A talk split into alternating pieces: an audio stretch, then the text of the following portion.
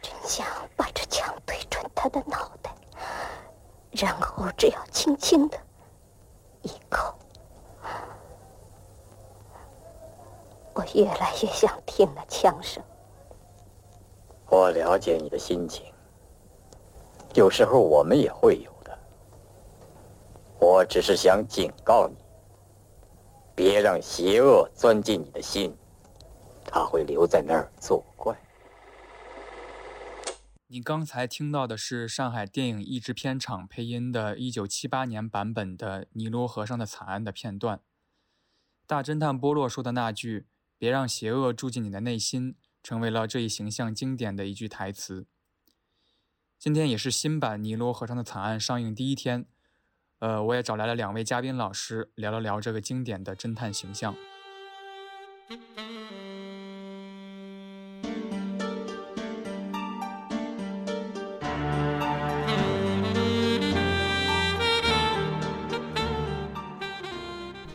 其实我觉得很有意思的是，我之前看阿婆她写的自传，呃，她说其实我不想在这个推理小说里面加感情戏，我是想好好写推理的，但是时下流行的做法就是要在里面加很多爱情。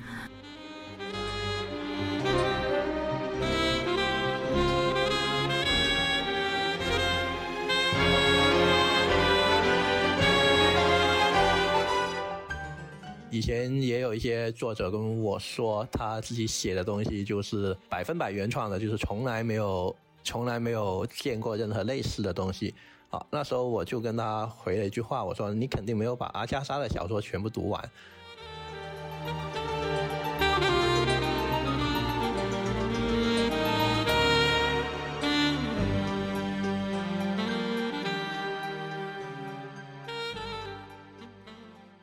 Hello，大家好，欢迎收听《偶然误差》。偶然误差是一档以名词解释为起点的播客。呃，我们会对当下最流行、最地道的一些词条进行一番解释。当然，在解释的过程当中，难免会出现一些自由流动的误差。我们把这些误差称之为偶然误差。那么这一期呢，我们要谈到的话题呢，是一个跟往期都有点不太一样的。这期的人物呢，是一个虚构的小说人物。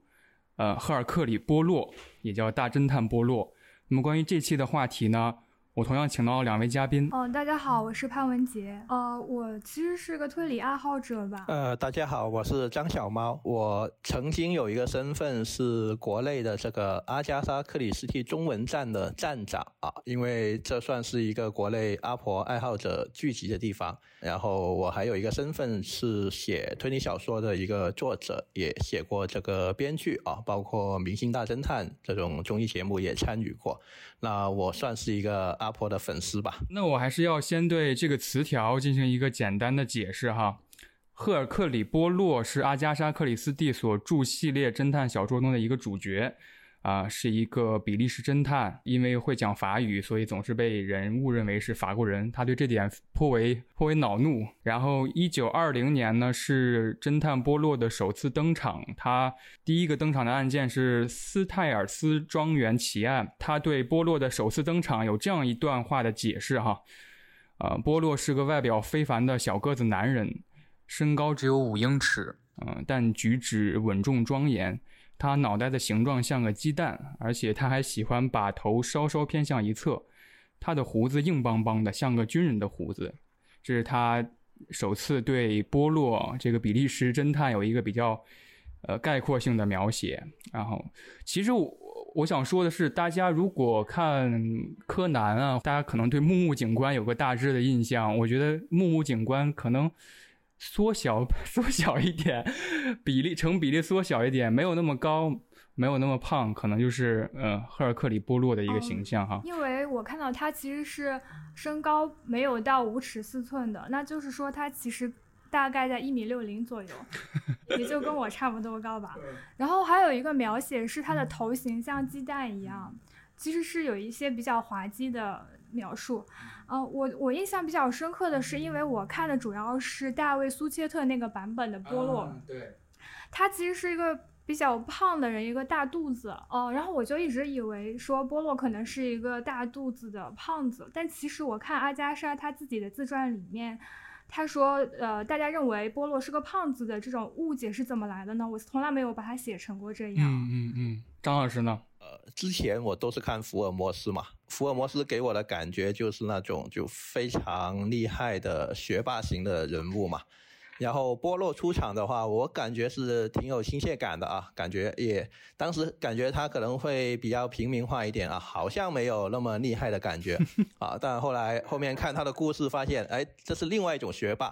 就是你觉得这个学霸是哎，好像跟我差不多，但其实做起来还是差很远的。嗯，所以他给我的最大一个感觉就是亲切嘛，然后包括在屏幕上的很多。各版本的形象啊，这个亲切算是一个共通点吧。包括刚刚说到的，呃，胖乎乎的，或者说看上去有点有点和蔼可亲的这种形象。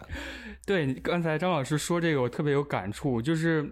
呃，我看当时看《云中一案》的时候，我才知道波洛其实也也恐高，他坐飞机会有点恐惧，对，有点紧张。然后在那个呃牙医谋杀案当中，好像他也展露出自己对牙科有点恐惧的那种。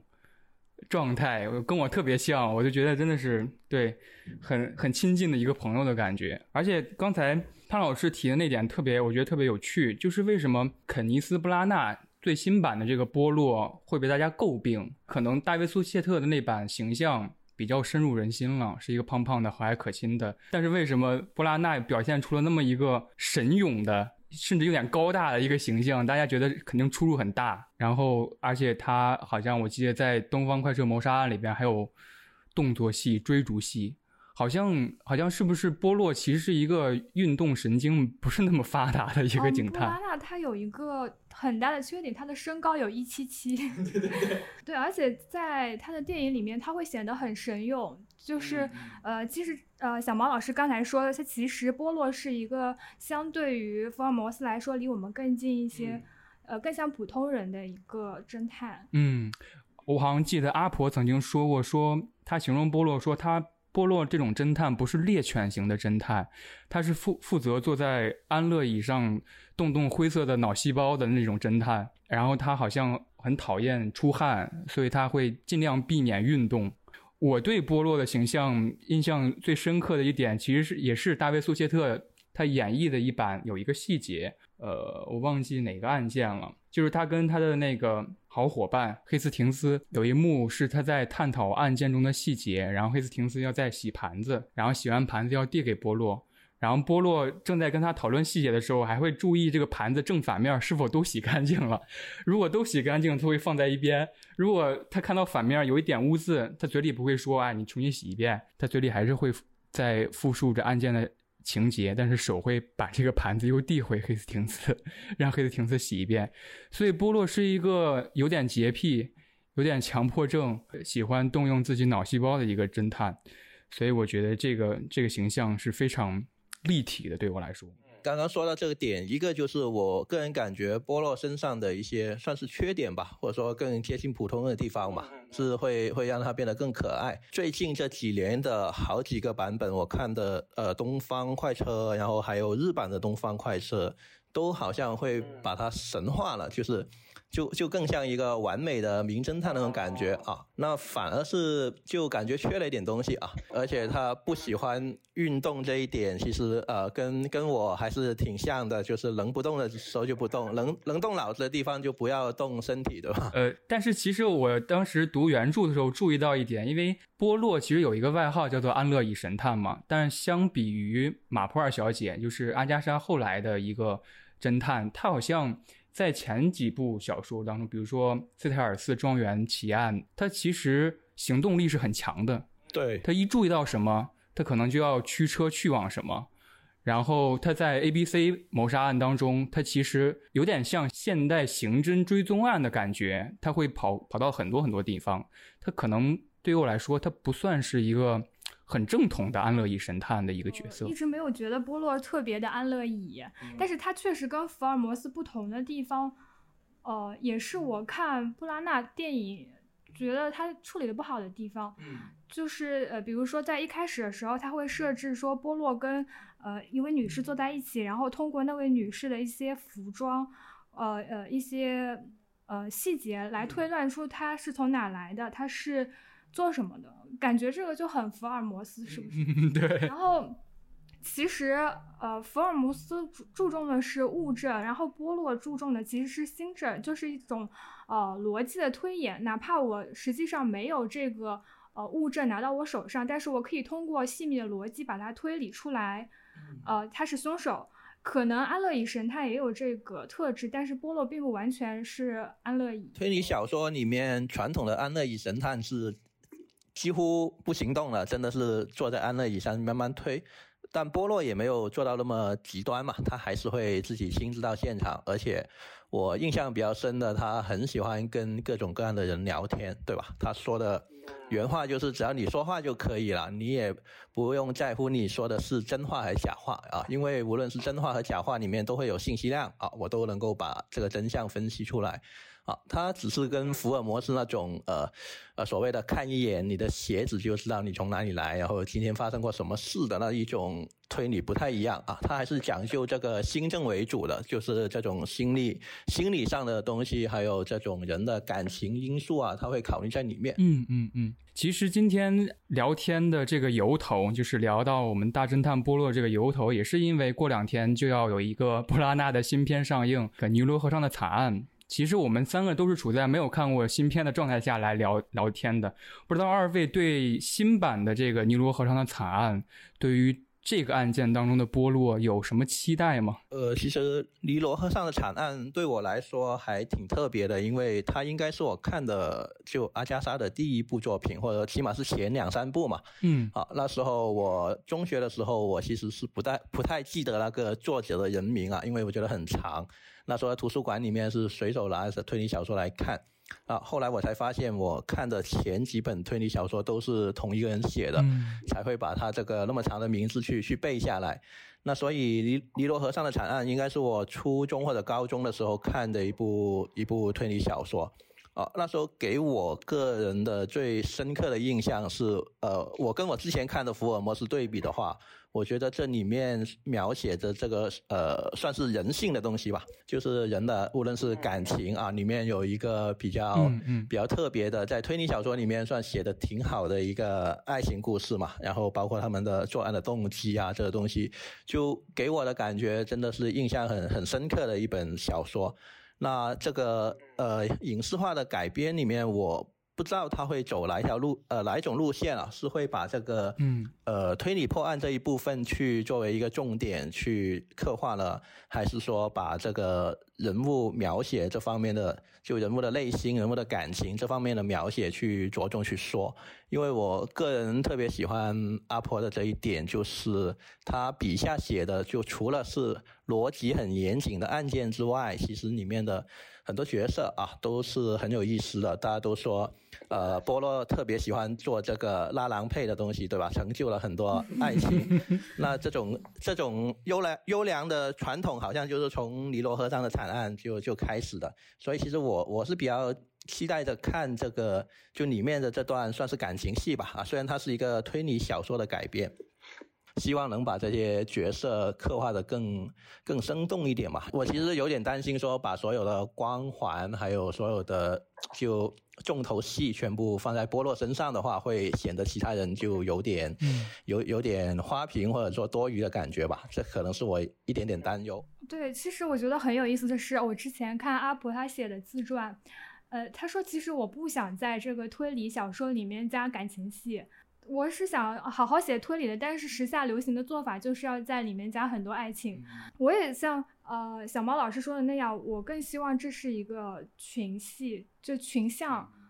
嗯，比如说尼罗河上的惨案，我个人最喜欢的其实并不是波洛，而是里面有一个角色叫福格森啊，共产主义斗士，共产主义 斗士。呃，我其实很喜欢他，就是。呃，能不能像小毛老师说的那样，把每个呃次要的角色，呃稍微挖掘好一下？我觉得是挺重要的。嗯嗯嗯，在这个新的版本的《尼罗河上的惨案》上映之前，我又找回来两版重新看了一下。一版是二零零四年，是大卫·苏谢特演的一版《尼罗河上的惨案》，还有一版比较经典的一版，就是一九七八年，呃，由彼得·乌斯迪诺夫演的。波洛其实这两版还有一点区别，就是在七八年那一版，好像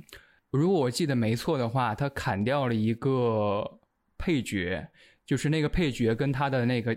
林内特的珍珠项链有关。为了不泄底，我们可能就不不继续探讨这个这个配角是什么了。但是他可能砍掉了这个线，然后为了这个，因为这个这个线确实跟最后的命案没有特别直接的关系，但是所以他就省去了这条线。但是二零零四年大卫苏谢特那版呢，呃，我觉得是比较尊重原著的，就是他每一个配角都会有刻画到，而且每一个支线跟线索都有刻画到。但是好像可能是我先读过原著的关系，就是最后的。那个审判的那个时刻，或者是推理的时刻，没有让我觉得特别的高潮或者怎么样，所以我特别期待在新版现代视听下的一个老故事，它可能会对审判的时候，或者是说推理的时候，有更多戏剧化的手法来表现。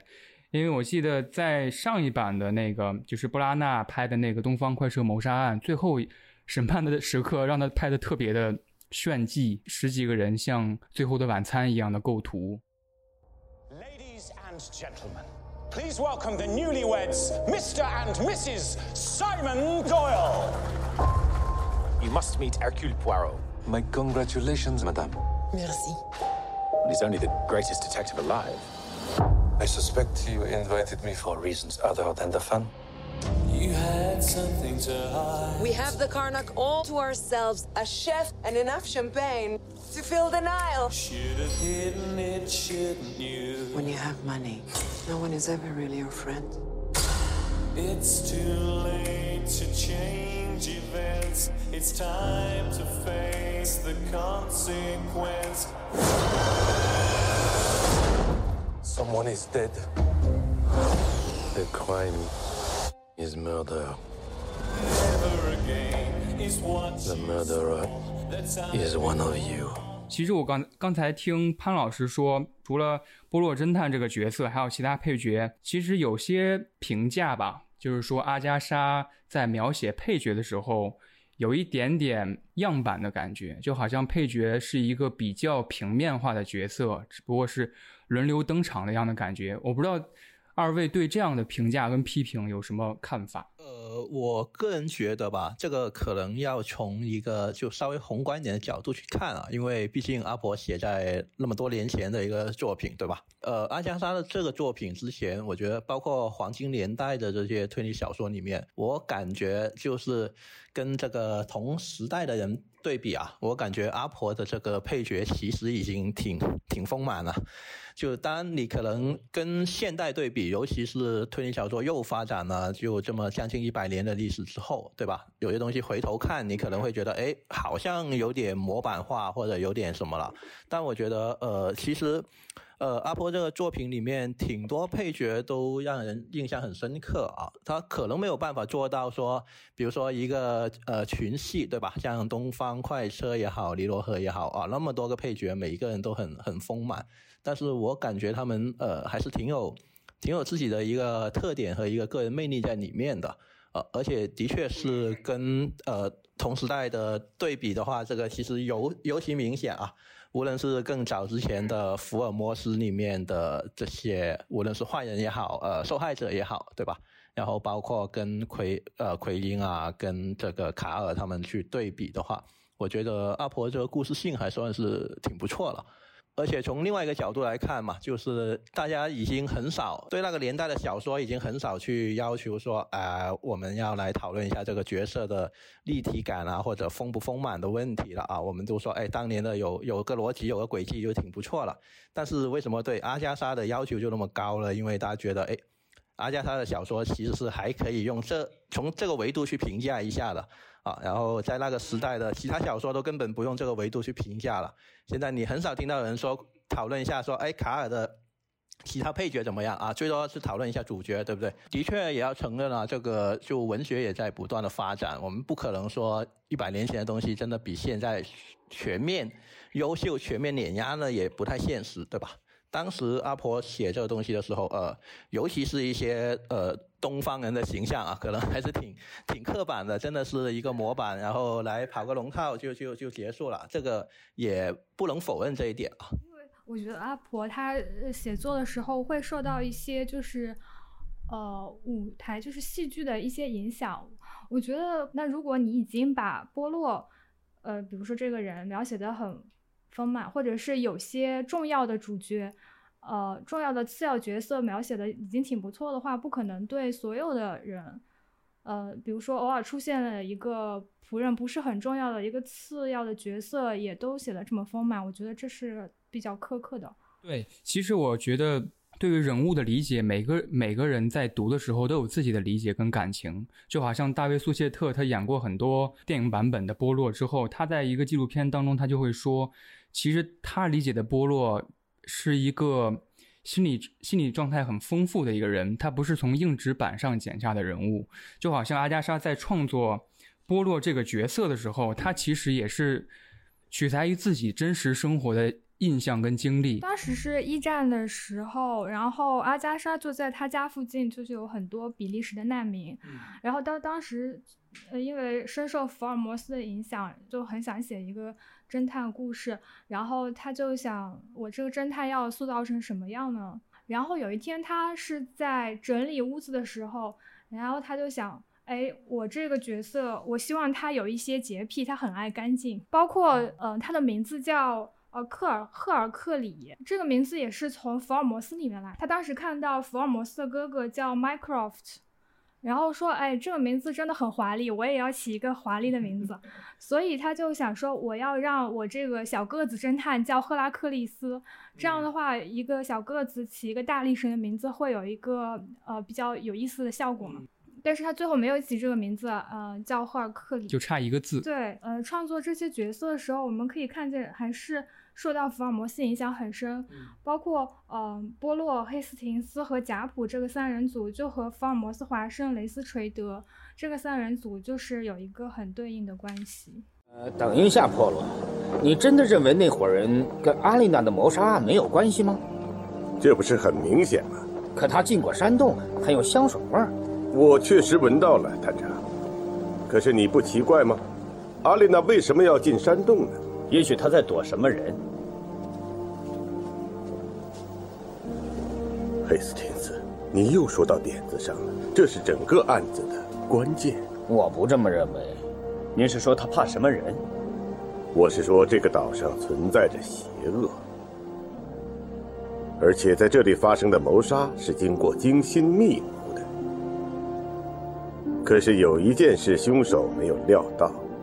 那就是何丘利波罗。在这，现在是双方正式交锋，让真相大白于天下的时候了。我自己觉得有一个挺挺特别的点，就是他为什么选一个比利时的小个子来做这个主角？哦，我感觉阿婆也是想跟福尔摩斯之间拉开一点点的反差感吧。因为福尔摩斯给人家的感觉还是算是挺挺高大上的，而且呃英国嘛，就是英伦的这种很很有皇家血统的这种 feel，对吧？呃，跟这个比利时的小个子之间这个反差还是挺挺有意思的一个点。对，刚才潘老师提到那个阿加莎最开始在一战的时候嘛，其实她在创作初期，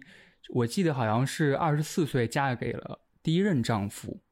然后在那个时期，他还没有开始创作，但是他已经在一战的药房工作了，所以他在药房工作的经验给他提供了关于毒药药理方面的知识。所以我们会在波洛几个案件当中看到，比如说士迪宁，呃，比如说盐酸这样的毒药会出现，然后对毒药的克量或者是剂量非常准确。在药房和前线的做医护工作的时候，他就看到了很多。比利时来的难民，他突然好像看到了一个穿着比较整洁，然后具有绅士面貌的一个比利时小个子人，他觉得很滑稽、很幽默，然后让他的印象很深刻，所以他创作了呃波洛这个形象。我感觉确实有很多现实生活中的取材，就无论他的工作也好，他的婚姻也好哦，包括他的呃就。中间失踪的那一段神秘失踪的那一段时间啊，还有后面的第二任的丈夫的各种各样的事情，就是我我感觉阿婆本人就是一部传奇的小说，然后他自己把自己这个现实生活中遇到的很多东西化作了自己的灵感，然后写成了一个又一个的故事。啊，这点是算是我特别佩服他的一点，也也是想努力向他学习的一点吧。对，您提到这点，我。我其实感触蛮深的，在一个纪录片当中说，我们看波洛很多案件跟作品当中，他其实波洛不知道是一种习惯还是一种他断案的手法，他总是有意无意会听到旁人那些配角的对话，然后他会暗暗记下那些对话，就是他其实他是在一个呃，比如说两个争吵的人，或者是两个呃。可能关键人物在悄悄的说话，他会在旁边有一有一点点偷听的感觉，然后记下当时的，呃人物的心理状态跟神态，然后做一个自己的判断。其实阿加莎阿婆也有这样的写作手法，她在那个纪录片当中，她的女儿好像说过，她很喜欢，就是随身带一个小本儿，她会突然在呃饭桌间或者是在一个聚会当中，然后突然拿出本儿，然后记两笔，然后可能是看到。旁边那桌人在说话，然后他们的神态是什么样子的？然后他要迅速记下来，呃，这个角色的这个人物的特点可能是什么？然后，然后就再再放回去。与其说波洛的这个习惯或者这个断案手法是阿加莎创造出来的，不如说他跟他个人的一些写作习惯有点相似。而包括刚才小猫老师提到，就是他阿加莎谜一样消失的那一段日子，跟他最后。呃，开脱了，然后去东方一趟漫长的旅游，然后遇到了自己第二任丈夫。我觉得这个旅程是非常奇妙的，也给他很多很多作品垫下了一个经验吧，叙述经验。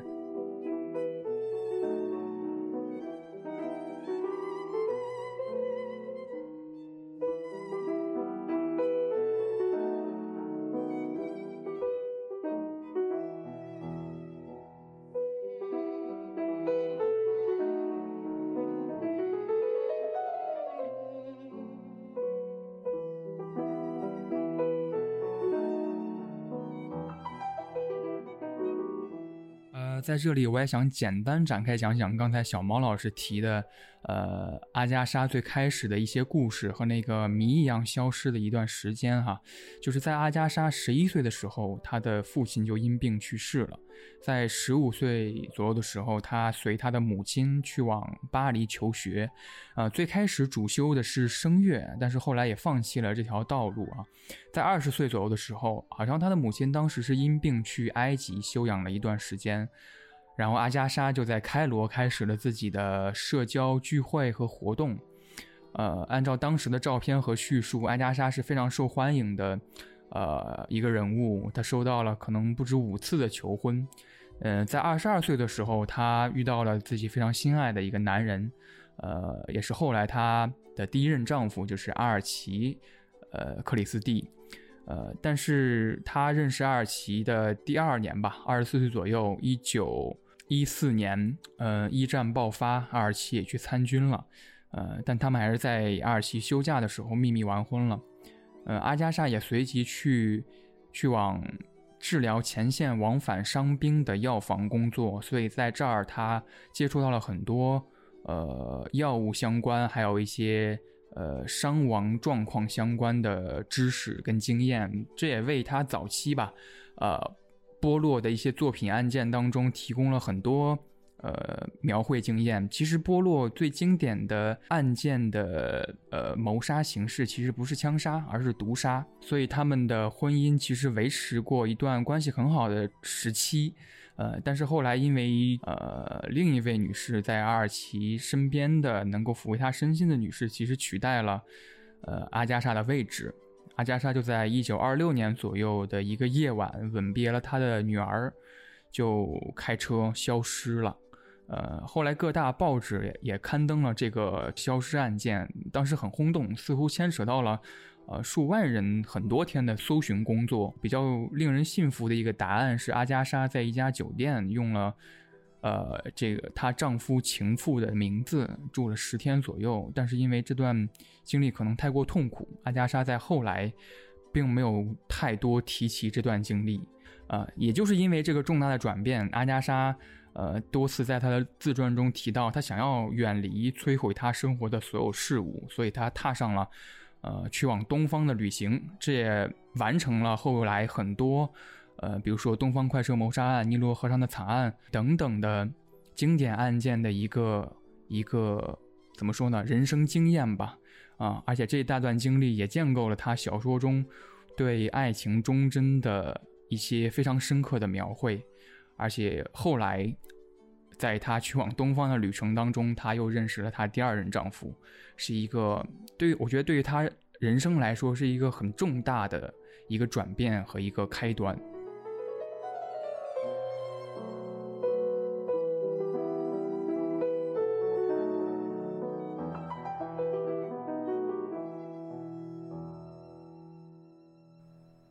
我想起来是这样的，当时她跟她第二任丈夫正在谈恋爱，她的第二任丈夫后来是变成了考古学家，但是当时是考古学家的助手，她就找她的丈夫约会嘛，但是她丈夫服务于的那位考古学家不允许他们去约会，然后阿婆一怒之下就把她的小说里面的死者写成了考古学家的太太。哦，就是那个《古墓之谜》里边那个女的死者，嗯，哇，这段很有意思。我觉得她是因为遭受了这个挫折之后啊，然后会想着说去体验一些就不一样的生活啊，不一样的人生。然后其实她。呃，这段历史之后的这个算是一个呃后面吧，后后期的这个作品里面会出现更多的跟以往不一样的一些元素。呃，波洛也好，包括除了波洛以外的其他一些侦探，有些是没有主角的，这就没有没有没有大 IP 主角的这故事也好，就后期会做了更多的不同的尝试。啊，我感觉他属于那种一直在追求着自己人生突破的一个人吧。如果没有这一次的挫折的话，有可能啊，有可能我们呃，就今天看到的阿加莎，没有没有如今这个地位，啊，可能是真的是因为了一次这个挫折，或者说人生里面的失败，反而让他站上了更高的位置，这是我个人的感觉。就之后他踏上东方的旅程，然后完成了很多关于呃东方背景下的写作，我不知道二位怎么看。二位是怎么看阿加莎是怎样描绘东方的？呃，其实我觉得，刚刚刚刚说到了这个，就是那个呃《古墓之谜》啊，还有这个《东方快车》，就我个人感觉，呃，确实，其实阿婆虽然虽然来就是对东方这个题材算是有不少的这个探索吧，啊，但确实里面的挺多的这些东方人物的形象，给我的感觉还是比较。可能还是比较偏那个年代英国人对对东方的认知吧。我个人并不是特别喜欢他笔下的这些东方人物的面孔，或者说里面出现的这种角色。但我觉得这个其实也是一个时代的一个局限性嘛。但我们也要客观的说一句，像阿加莎这样的的英国人，已经算是很就很平等的对话了，已经感觉是跟其他人觉得。很有意思的一点是。嗯，比如说，你看尼罗河上的惨案，可能你在一九多少多少年，或者是我们这个时候来看尼罗河上的惨案，你作为一个现在的人去看的话，你还是会接受他的那一套，呃，对尼罗河风光的描写，呃，展示金字塔，展示狮身人面像，展示尼罗河，嗯，包括你在呃那个。海报上面可以看到的就是，呃，以那些自然的或者是古代的景色为底板，然后前面呈现的是那些主角们，嗯，就好像埃及它是一个永远静止的那种画像。我觉得这不仅仅是有这种东方主义的，呃，一个帝国的眼光来看这个事情，而且还有我们现在的一种消费主义的游客的凝视来看这种事情，嗯呃。那其实这又是一种新的凝视，并不光是我们之前可能批判的这种东方主义的这种帝国的凝视。嗯嗯嗯，对，随着媒介跟影视这个媒介的发展，然后我们的去看待不同文化的这个视角，其实也在不断的进化当中。其实我当时记得阿加莎在。某个访谈或者纪录片中，当时他说过，他在写《古墓之谜》的时候，他就说过，虽然我已身在巴格达，但是我的精神跟创作的心对我来说还是在英国的。他可能在这趟东方之旅当中，确实是属于一个游客的心态，但是他所描绘他笔下的很多细节，不管是关于呃尼罗河，然后刚才您提的各种金字塔的样貌，还有一些古迹，甚至一些考古的现场，他都是抱有一个很热忱的心态去描写这些东西的。而且我觉得，其实呃，与其说阿婆创作的角色说出了一些刻板或者是刻薄的话，我觉得这些话甚至是阿加莎创作出来讽刺这些人的，因为阿加莎阿婆阿婆很善用于。用这些手法去自我指涉，甚至是讽刺一些人，他就我觉得他波洛比利时侦探这个形象很适合阿婆去用他的口吻去讽刺一些英国人。就是波洛在跟一些比如说英国上层贵族交流的时候，啊，那些上层贵族就会透露出啊，你比利时人那个。英语不好，什么语序混乱什么的，就表现出那种高贵傲慢那种姿态。我觉得恰恰是阿加莎想讽刺的一群人。而且很有意思的是，阿加莎在波洛系列的作品当中写了蛮多推理小说这个角色的。我记得《尼罗河上的惨案》就有一个，呃，不是很成功，一个失意的推理小说家女作家的一个形态，而且。阿加莎对他们的笔触真的是蛮刻薄、蛮讽刺的，呃，就比如说他在《尼罗河上惨案》就把那个女的推理小说家描绘成一个滞销书的作家，卖不出去，然后一直跟船上的各种同伴跟游客来推销自己的书，所以。阿婆这种自我指涉跟讽刺这种手法是很幽默、很有意思的。先生，您到这儿是公干吗？有什么重要的事情要处理吗？您知道，夫人，我是个悠闲的人。哦，那么一月份离开伦敦很正常吗？可怜的男人，又要听他带刺的话了。我到这儿是为我的新书《荒漠上的雪来采风》，因为书里有这样的场景，毫无疑问又会引起一个轰动。无论如何，我说的是事实。啊，不仅仅是这种手法，而且刚才方老师提到那个呃希腊神话当中的那个大力神人物相似。其实我读那个呃赫尔克里波洛的《丰功伟绩》那本书，就是一个短篇小说集。波洛判了十二个案件，正好对应了赫拉克勒斯的十二功业。就是那篇小说有点像原叙事的感觉。首先在序章里边提到了呃。就是哈尔克里跟赫拉克勒斯这个大力神名字的相似，然后他就会预判说，嗯，难道我也要像赫拉克勒斯一样完成十二个任务吗？然后接下来这十二个案件还都是跟希腊神话中赫拉克勒斯的十二个任务有相似的，就好像是说，呃，他在完成一个神话叙事一般的系列案件。我觉得这个原叙事手法运用特别妙。不仅仅是原叙事了，其实阿婆开创了很多经典的推理小说流派的模型。其实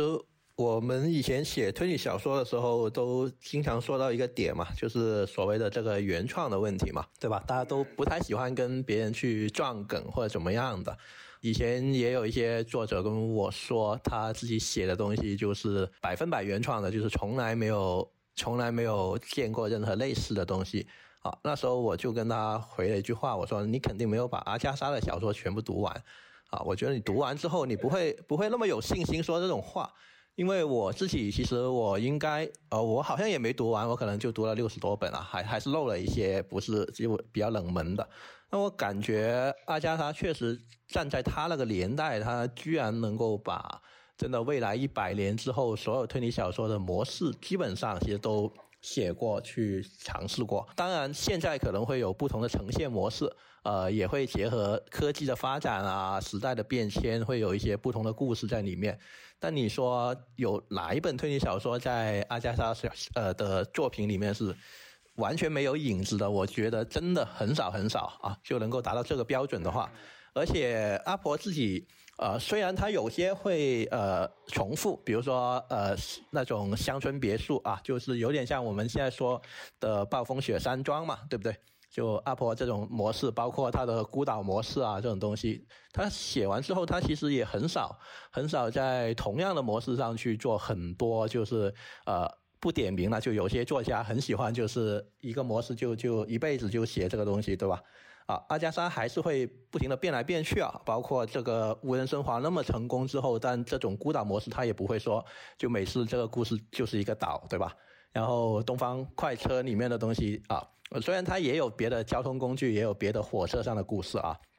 但其实也没有说就就把这个东西就一辈子吃老本，就就不停的重复自己成功的经验嘛。他还是想做了很多这种尝试哦，包括后来近年来日本特别流行的各种各样的续轨，那其实。在当年，阿加莎也已经做过了这样的尝试，对吧？那当然，在这个过程中，肯定会有一些相对来说没有那么优秀，或者说有有点失败的作品。但是总体来说，还真的为我觉得真的为为未来这一百年，就接下来这一百年的推理小说提供了太多的这个创作的方向和思路。啊，如果当年阿加莎非得把他自己的这些东西全都深挖下去的话，我估计后来者就真的没什么可以写了。我觉得小芒老师其实可以简单解释一下，可能有一些呃朋友对推理小说或者推理小说的流派不是那么清晰，就比如说这几个词乡呃乡村别墅派啊暴风雪山庄，还有叙述性轨迹，我觉得可以。请小孟老师简单解释一下，这些都是什么？自己的印象是什么？其实这个挺挺大的话题啊，我也可能说的不太好啊。就是呃，比如说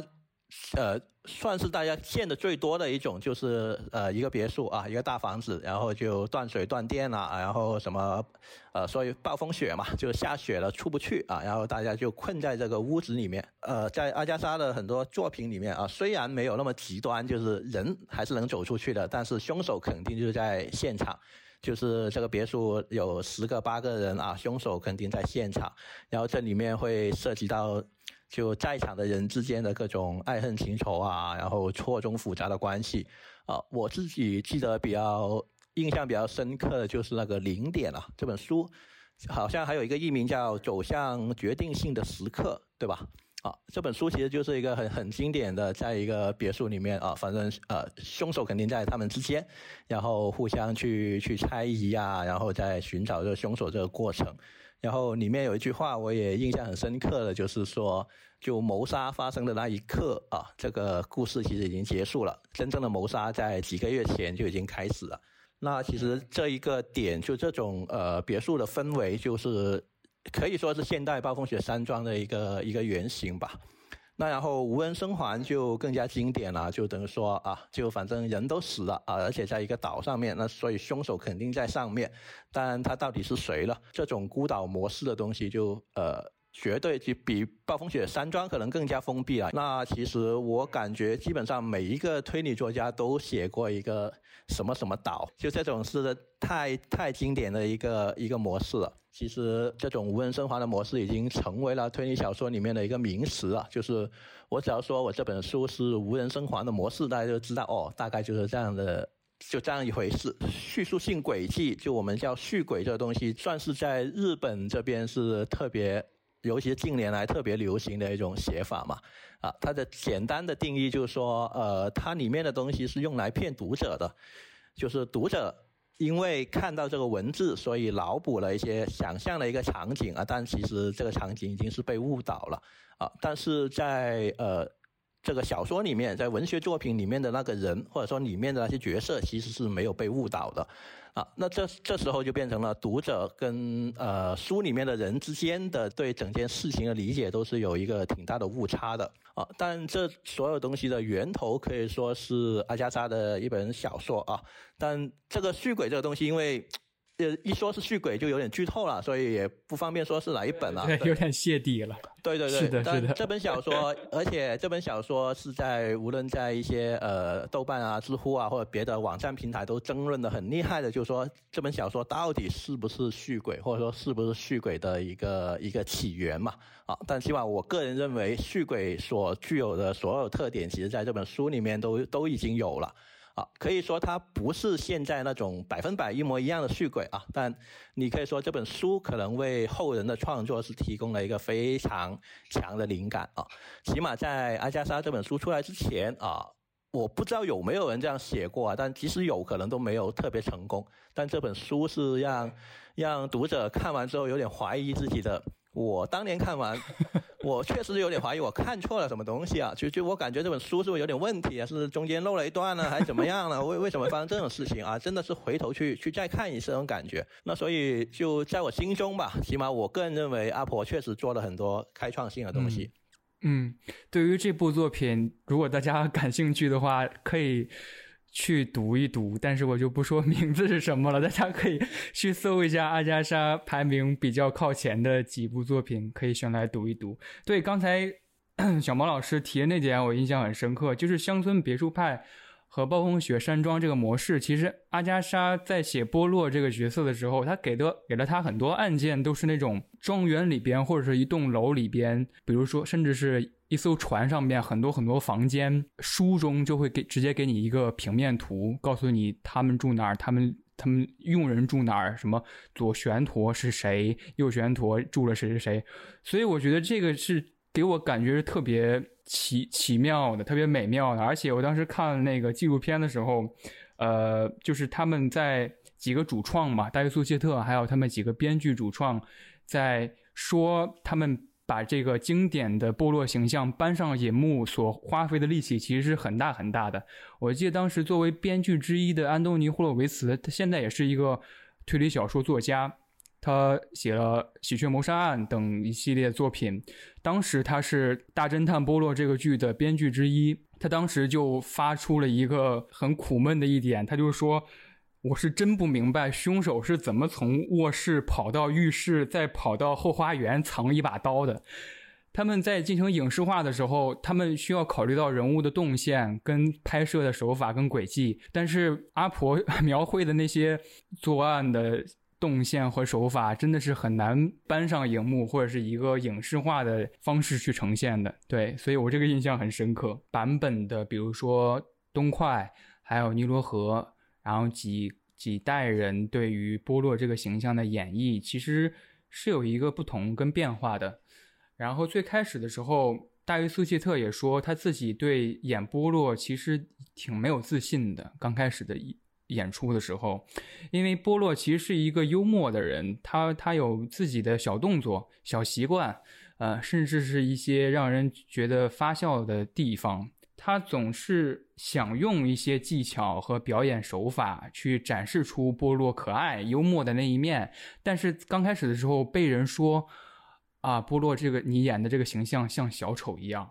就是逗人发笑或怎么样，不符合我心目中原著当中的那种波洛的警探的形象、聪明的形象，所以他受到了阿加莎女儿的一些警示。他告诉呃大卫苏切特说，波洛是一个没有人任何人会嘲笑他的人，大家只会对他微笑，就给了他们这这么样一句话。然后大卫苏切特拿着这句话就回去回味很久嘛，到底嘲笑跟微笑的区别是什么？那么就说到新版这个布拉纳这版的波洛，虽然还没有还没有看，还没有上映哈，我们不如大胆做一下猜想：如果他拍完《尼罗河》，他还要继续拍下一部作品，他会拍哪一部呢？或者是你们希望他拍哪一部呢？如果是按《海陆空三部曲》来说的话，那下一部可能就是呃《云中疑案》。呃，那如果是按《东方三部曲》来说的话，那下一步可能就是《古墓谜案》。这两部作品当中，呃，你们希望他呈现的是哪一部作品？或者说，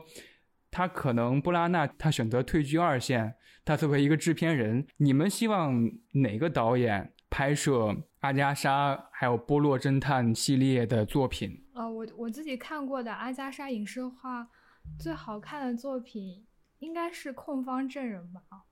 就是。那个我觉得是最好看的。其实已经有很多都影视挂过了，就连动画片也有吗？对对对，是那个好像《波洛侦探》和《马普尔小姐》。对，是日本拍的，拍的好像三十九部动画。呃，我我觉得我先补旧番吧，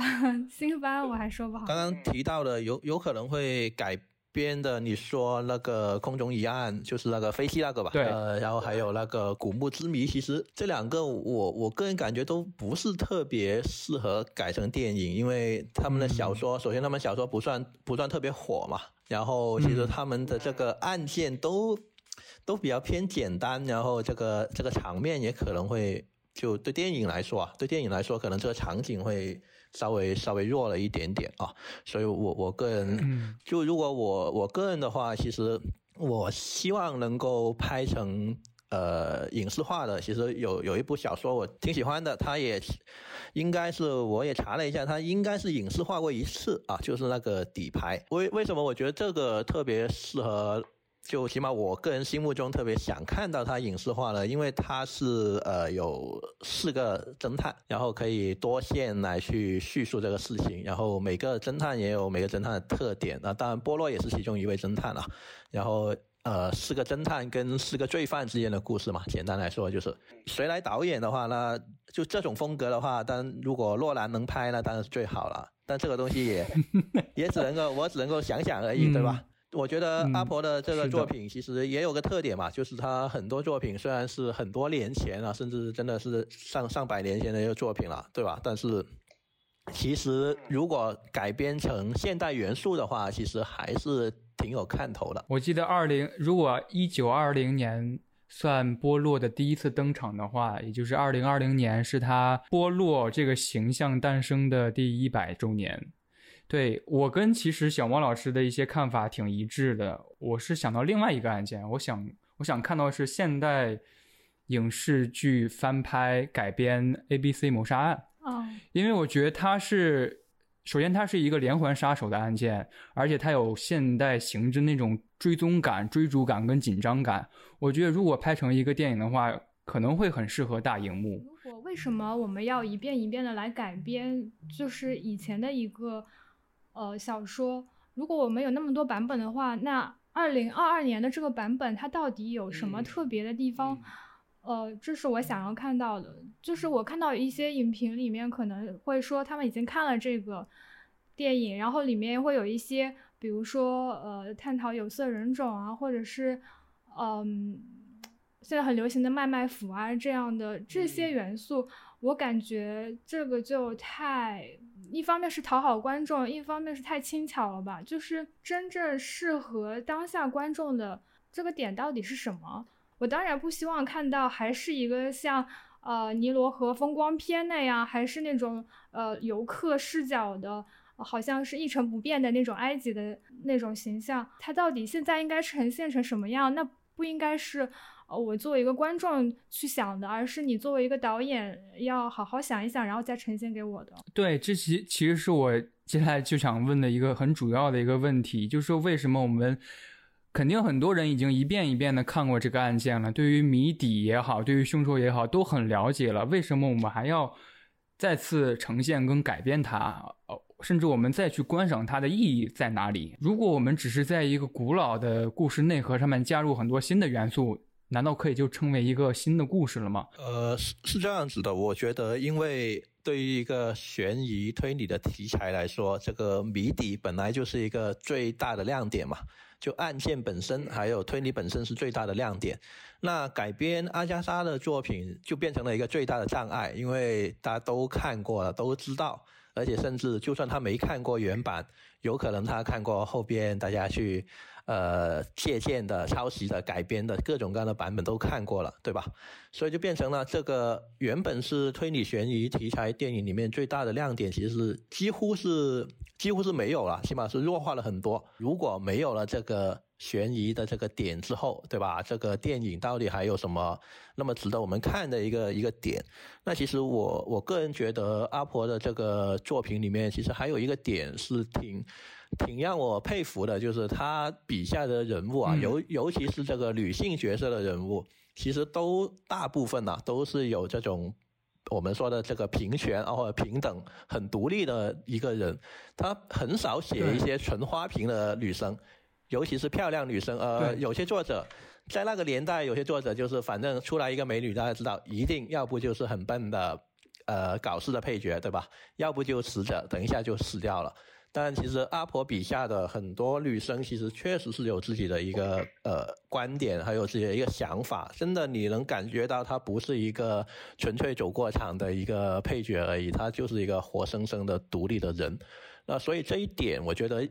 这一点算是也是挺符合我们现在这个审美观的一点吧。然后在呃前两年，前两年这个《利刃出鞘》啊，《利刃出鞘》这部电影其实就是很对对很古典的一一个这个电影，对吧？然后其实里面那个应该算女主角吧，啊，那个那个女主角那个角色其实也让我印象挺挺深刻的，就是她并不是一个很很传统的，就是哎要男生来破案啊，女生就是在等待帮助什么的，她是有自己的一个独立的观点，有他自己的想法。然后那个故事也算是在一个挺本格的、挺挺古典的一个故事架构之下来写出了一个一个大家族之间的也是各种这样的纠葛，对吧？遗产啊，这种都是很老套的东西。但那个电影给我的观感还是挺不错的。我感觉虽然它是一个很老的故事，但是它有一些新的想法、新的元素在里面，但也不是那种。纯粹为了讨好观众啊，我我就搞一些就很很流行的，可以说可能内涵其实没什么内涵的，纯粹就是最近的呃年轻人喜欢看，我就就搞点这样的元素给你看一下而已，对吧？它其实不是这种，它最终的核心还是说，其实这个就一个人个人的这个独立的精神，或者说一个算是有有自我。有自我认知和自我想法的一个人啊，凭着自己的能力啊，还有凭着自己的呃呃智慧也好吧，能力也好吧，去解决这个问题啊，然后取得这个成功啊，我感觉其实，在阿婆的作品里面，这一点是比同时代的一些推理小说是更有就更有深挖的可能性的，里面的这些人啊，就。如果能把他们的故事真真正正的说出来的话，我觉得反而是最最能够吸引我的一个点。就像《无人生还》呢，其实我可能就光是书，我可能看过十遍以上吧。就是那不要不要不要说谜底知道了，里面的每一个环节、每一个场景、下一页发生什么事我都全知道了。但是我为什么特别喜欢反复看这本书？我就觉得里面的这个。每个人的心理状态的描写确实是做的很棒，就很多值得学习的地方。每一次读都会有不同的感想。那其实影视化里面，我看英英版吧，应该是英国电视台那个版本的《无人生还》，我感觉就拍出了这个这个。阿婆的原著这个味道，所以我我挺喜欢那个版本的。刚才小萌老师提到的几点，我我都很赞同。最开始您提到就是对于几个角色的描描写，希望看到一些新的、更深刻的点。其实我对新版的这个《尼罗河上的惨案》还是真的有一点点期待的，就是我我想看到新版的林内特是一个什么角色，是一个什是否有很多面的一个。刻画就是对盖尔加朵 演的这版的林内特，原著当中写的是一个每个人都是稍稍抬头仰慕的一个一个呃美貌，然后财富，然后于一身的一个角色，但是他有其实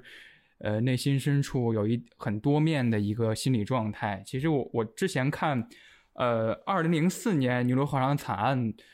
林内特的扮演者是那个艾米丽·布朗特，就是演《寂静之地》的那个女主。我觉得这版的林内特呢有点扁平，而且布朗特演绎的林内特稍微有一点点高傲。帕洛先生，嗯